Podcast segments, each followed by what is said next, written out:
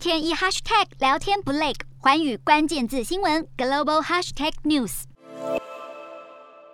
加密货币正式在乌克兰落地，不止当地银行能够开设加密货币的账户，也能设立公开的加密币交易所。而因为基辅当局筹措军费，短短不到一个月就募得超过一亿美元的捐款，可以接受包括比特币、还以太币等高达七十种加密货币，也使得乌克兰进一步将加密货币合法化，让收到的捐款更易于流通。而其中已经用来购买正常医疗品，还有防弹背心和夜视镜等装备。而加密币因为诉求去除中央银行等权威而兴起。十八号，俄罗斯央行也喊出加强加密货币的交易监督，以免成为从俄罗斯撤资的工具之一，更引发国际舆论担忧。俄罗斯总统普丁还有俄国的大富豪们，为了规避国际经济制裁，会不会把脑筋动到加密货币上？不过专家认为很难。专家指出，在区块链系统中运作的加密币持有者是用假名而非无名，而交易的轨迹还有数位钱包也都可以被追踪。执法机关也已经建立了相关技术，而包括 Coinbase 在内的大型加密货币交易所已经接受美国法规的监管，并且配合美国政府对俄国富豪冻结财产的行动。